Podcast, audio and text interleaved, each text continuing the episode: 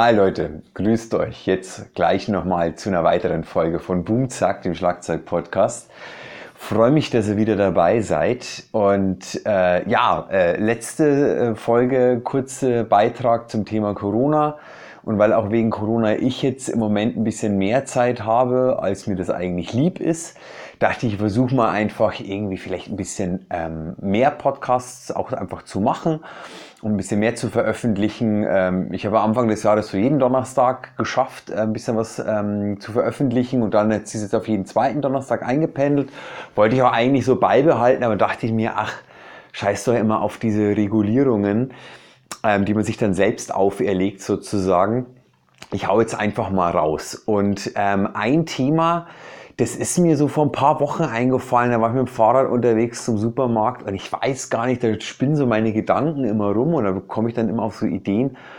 Und dann ist mir das Thema Musikerpolizei eingefallen. Dann dachte ich mir so, hey genau, quatsch doch da einfach mal drüber, weil ich quatsche am liebsten über Themen, die ich selber total lustig, interessant, skurril finde sozusagen.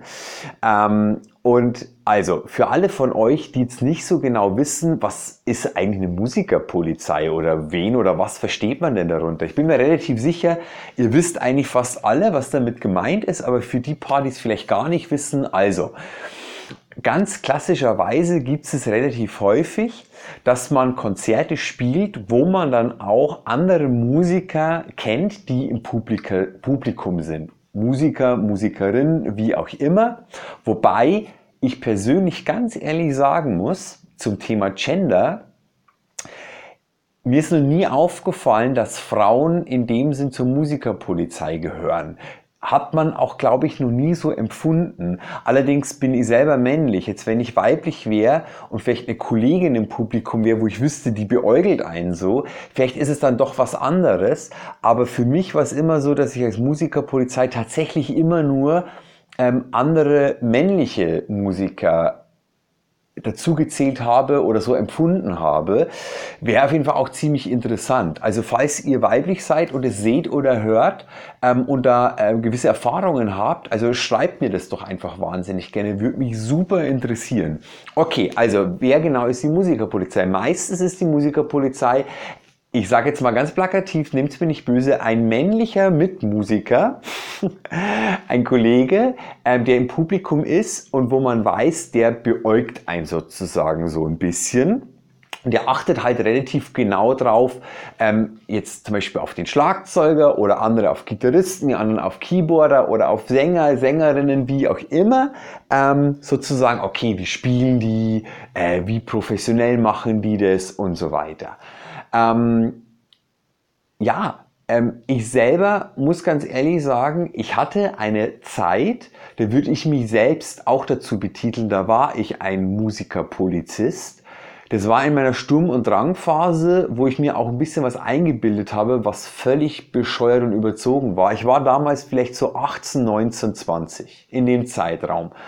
Ähm, ich meine, ich komme vom Dorf. Da war dann irgendwie im Landkreis bekannt, dass ich halt irgendwie halbwegs gut Schlagzeug spielen kann, dass ich zum Drummers Focus nach München extra zum Unterricht fahre und so weiter. Ähm, und ganz ehrlich, ich war damals nicht wirklich ein guter Schlagzeuger. Okay, ich habe mich dann schon bemüht, bin mit 17, wie ich schon mal erzählt habe, in diese Big Band eingestiegen, habe mich in unterschiedlichen Stilistiken versucht, habe damals wirklich viel geübt, habe jeder Tag wurde bestimmt durch Schlagzeug spielen und Musik machen und dann eben auch schon den Schritt sozusagen in die Richtung Professionalität damals. Ähm, aber letztendlich war ich auf keinem Niveau, wo ich mir was hätte drauf einbilden können. Und abgesehen davon, ähm, egal wie gut dass du bist, du musst dir, glaube ich, nie irgendwie was drauf einbilden. Ähm, und das ist ja oft die Erfahrung bei wirklich Top-Leuten, dass die super cool und entspannt sind.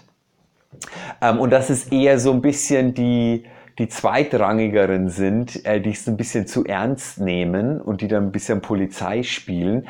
Auf jeden Fall, irgendwann war ich so weit, dass ich es überhaupt nicht mehr verstanden habe, warum man eigentlich auf sowas Lust hat. Und zwar einfach, warum hat man Bock, auf ein Konzert zu gehen von einer befreundeten Band oder wie auch immer und die ganze Zeit eigentlich die Musiker anzuglotzen und zu analysieren, und zu urteilen, machen die das jetzt gut oder machen die das jetzt weniger gut. es verstehe ich wirklich nicht. Und ich, mich, mich hat so angenervt, irgendwann von mir selbst, da, weil natürlich ist es eine Berufskrankheit, dass du auf ein Konzert gehst und es automatisch mitanalysierst. Aber das ist eine Entscheidung. Und ich, hab, ich hatte irgendwann keinen Bock mehr darauf und wollte mich speziell dafür entscheiden zu sagen, hey, ich gehe auf ein Konzert oder ich gucke ein YouTube-Video, wie auch immer. Und ich will es einfach nur genießen. Ich will da Spaß haben. Ich bin da nicht beruflich oder wie auch immer was soll denn das alles? Und das kann ich mittlerweile, das kann ich schon seit langer Zeit wirklich ziemlich gut. Und natürlich passiert mir das immer noch, dass ich dann anfange, ein bisschen zu analysieren oder manchmal auch so ein paar wertende Gedanken habe. Es macht aber immer einen ganz, ganz großen Unterschied. Was hat man einfach nur im Kopf und was haut man auch einfach wirklich in die Welt raus. Das sind zwei ganz, ganz große entfernte Paar Schuhe.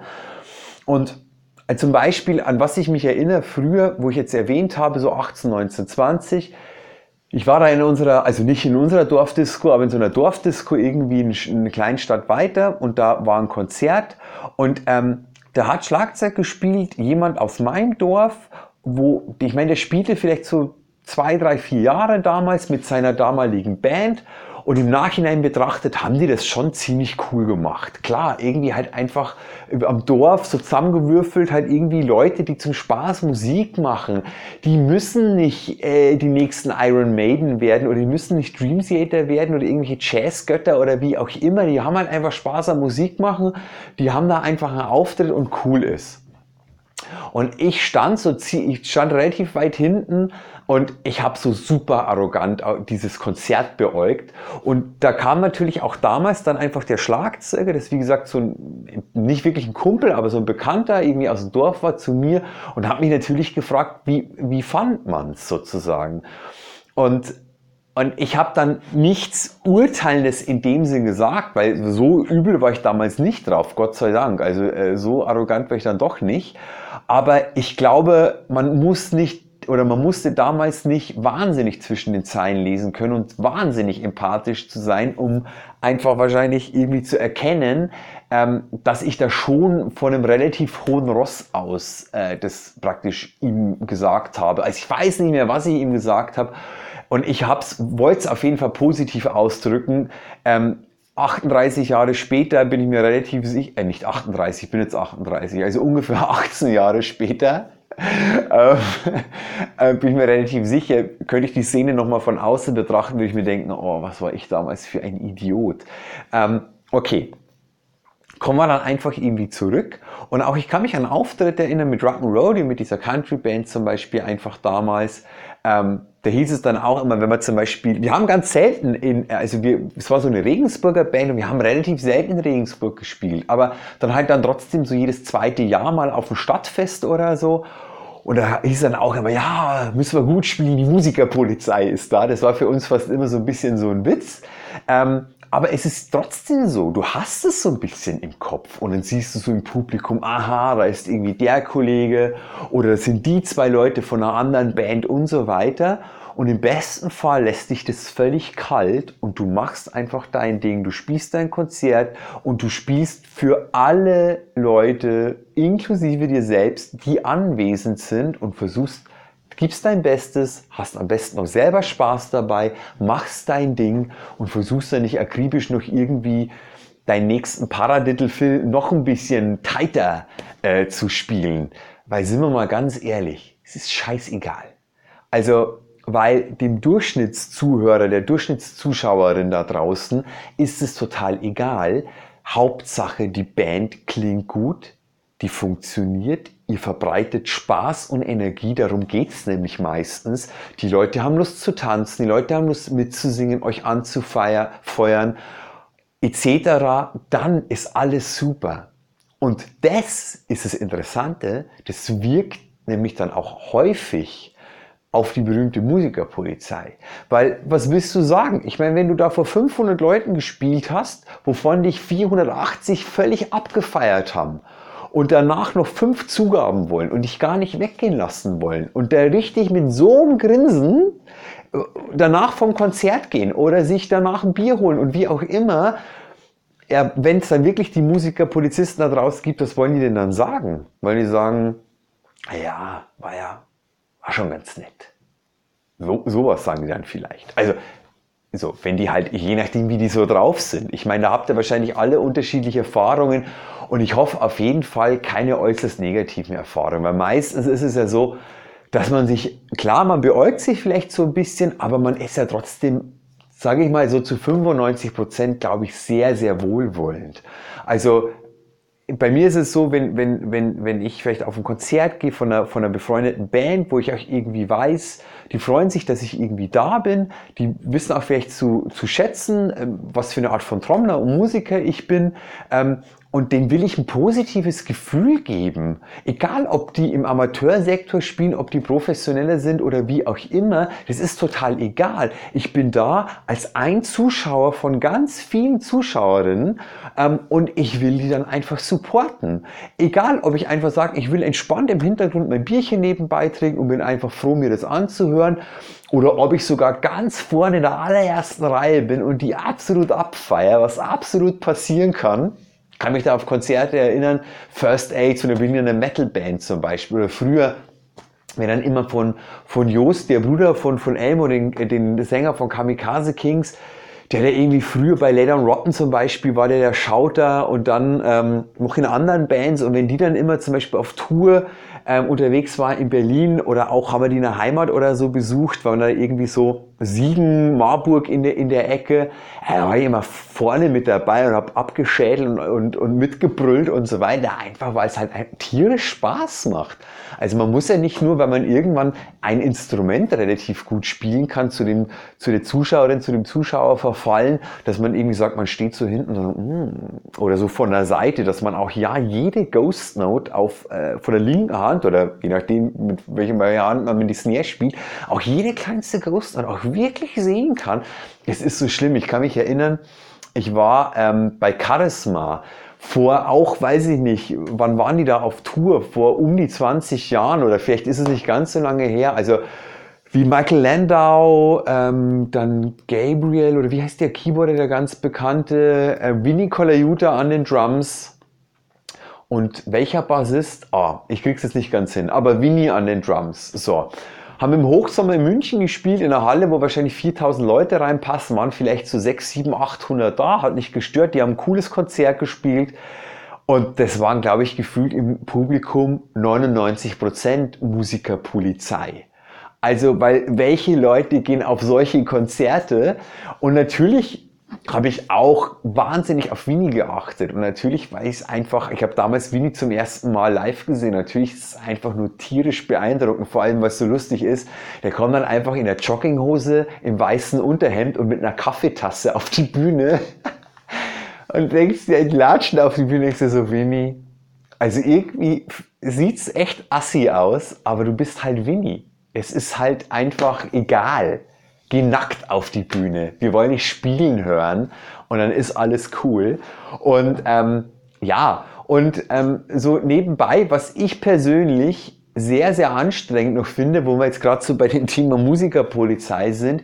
Ich kann mich auch noch an eine Sache erinnern, das war ein kleines Jazz-Fusion-Konzert in Regensburg an der Academy, da in dem Lokschuppen ähm, äh, ausgerichtet, hat auch da stattgefunden. Und die haben da ein kleines Café, oder ich denke mal, die haben es immer noch. Ich war schon ewig nicht mehr da. Ich denke mal, dass es noch so ist wie früher. Ähm, und ähm, haben auch New Yorker Jazzmusiker da gespielt und so weiter. Und im Nachhinein saß man noch in dem Café, haben da was getrunken und da war am Nebentisch eine Unterhaltung, die war nicht zu überhören. Wir waren damals halt so Metal-Jungs, ähm, die aber trotzdem halt einfach sich solche Konzerte gegeben haben, weil wir das halt alles total interessant fanden und halt da ziemlich viel in diesen ganzen Fusion, Rock, Jazz, Gebims einfach aufsaugen wollten. Ähm, und die, bei dieser Unterhaltung am Nebentisch ging es um einen Song von den Red Hot Chili Peppers und um die Frage, ich weiß nicht welcher Song, ich weiß nicht welche Stelle und so weiter. Ich weiß nur, ich fand damals, fand ich das die behindertste Unterhaltung und Diskussion auf Gottes Erden, völlig überflüssig, aber meine Meinung, also wenn ihr da total drauf steht auf diesen Musiker-Nerd-Talk, um Gottes Willen macht es. Kann ja auch mal Spaß machen, ist alles kein Thema. Meine ich überhaupt gar nicht wertend. es ging um einen Red Hot Chili Pepper Song, wie erwähnt, und die Frage, ist, ist es einfach ein Viervierteltakt, wo eine Eins vorgezogen mal ist, oder ist es doch an der Stelle in sieben Achtel, wo danach ein neun Achtel ist? Ich hab, ich, wie, wie, das hat sich eingebrannt in meinem Kopf. Und seid mir nicht böse, es interessiert doch keinen Menschen. Es ist doch scheißegal. Vor allem, weil es genau auf dieselbe Sache hinausläuft. Die betonen alle gefühlt praktisch auf der 4 und. Und ob du das dann als 7 Achtel und 9 Achtel im Kopf zählst oder wahrnimmst oder halt einfach nur als vorgezogene 1, ja, meine Fresse, da wirklich, also äh, könnte ich mich echt drüber aufregen und amüsieren und lachen gleichzeitig. Es ist scheißegal. Es interessiert niemanden. Äh, zähl's, wie du's willst. Ist bums kackegal. Wirklich, finde ich großartig. Und das ist damals, das war, das war so ein Tisch, also ich weiß gar nicht mehr, ich weiß nicht, wer diese Leute waren, ich weiß auch gar nicht mehr, wie die aussehen, ist auch total egal. Aber das war für mich so einfach, mir dachte so, okay, ihr seid wirklich so Musiker, Polizisten, und ich denke, also um, um was geht's eigentlich? Ist das Hobby noch selber Musik machen und Instrument spielen oder die Berufung? Oder ist es schon irgendwie andere Menschen zu beurteilen oder Songs zu beurteilen, mit wie funktioniert das und alles auf den Punkt irgendwie zu analysieren? Also wie ihr wahrscheinlich schon mitbekommen habt, das meine ist es überhaupt nicht. Und es ist auch okay, wenn man es macht. Das darf ja auch jede und jeder, wie er möchte. Ähm, ich persönlich finde es einfach irgendwie relativ affig, wenn man sein Leben lang Musikerpolizist ist. Ganz ehrlich. Also ich finde, man sollte irgendwann einfach drüber hinwegkommen und einfach doch Spaß an der Musik haben. Weil die Frage ist immer, um was zum Henker geht's denn eigentlich? Es geht doch nicht darum, dass man sich 20 Jahre lang den Arsch abgeübt hat, dass man sich dann auf ein Konzert stellt und Musikerkolleginnen und Kollegen beurteilt und teilweise bewertet. Also ich finde persönlich nicht. Und ich meine, hey, selbst ich finde, es gibt nichts Schlimmeres, als wenn man eine, eine, eine Band sieht, wo man vielleicht einen oder sogar mehrere davon kennt oder eng mit denen sogar befreundet ist. Und wenn einfach auf, bei Auftritten einfach was Blödes passiert, so egal ob das einfach nur das irgendwas Elektronisches, was in den Arsch geht, ob das Kabel einen Wackler hat, ähm, ob irgendwas von der Bühne fliegt, bis hin zu, es hat sich halt leider ein Musiker total verhauen und der Schluss geht irgendwo hin und so weiter. Ähm, dann hat man da einfach fast, also hat man da einfach ein bisschen Mitgefühl und versucht ihn noch ein bisschen mehr zu supporten, um ihnen das Gefühl zu geben, hey, es ist alles menschlich, das kann alles passieren. Und ich meine, das Internet ist voll von weltberühmten, bekannten Bands, bei denen sowas auch passiert. Ich meine, wie gesagt, es gibt Fail-Compilations nur über Lars Ulrich zum Beispiel. Und ich meine, ich bin nach wie vor ein absoluter Lars Ulrich nicht in Fan, ich bin kein Metallica-Fan mehr und das wäre zu weit. Aber wenn du mich fragst, ist Lars Ulrich ein geiler Schlagzeuger, ja oder nein, sage ich definitiv ja. Kann dir auch sagen, warum. Wenn ihr es genauer wissen wollt, hört euch einfach nochmal im aller, aller, allerersten Podcast an. Ich werde den hier bei YouTube einblenden.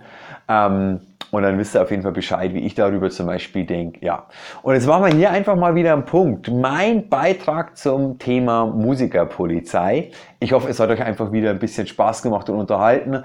Und ich gucke jetzt mal einfach. Ich habe auf jeden Fall demnächst wieder vor, ähm, noch ein paar Features zu machen, also Interviews mit Musikerkollegen und am besten auch Kolleginnen. Aber will ich zuerst eins nach anderen, will ich die Leute ein bisschen ansprechen und anschreiben. Auf jeden Fall habe ich da schon ein, zwei Sachen in Aussicht. Weiß jetzt aber nicht in der Corona-Krise, ob das so leicht irgendwie umzusetzen ist. Ähm, wir gucken auf jeden Fall mal. Ansonsten seht ihr mich wieder solo. Dann hoffentlich bis bald. Passt auf, passt, passt auf euch auf. Macht's gut. Euer Andi. Ciao, bis zum nächsten Mal.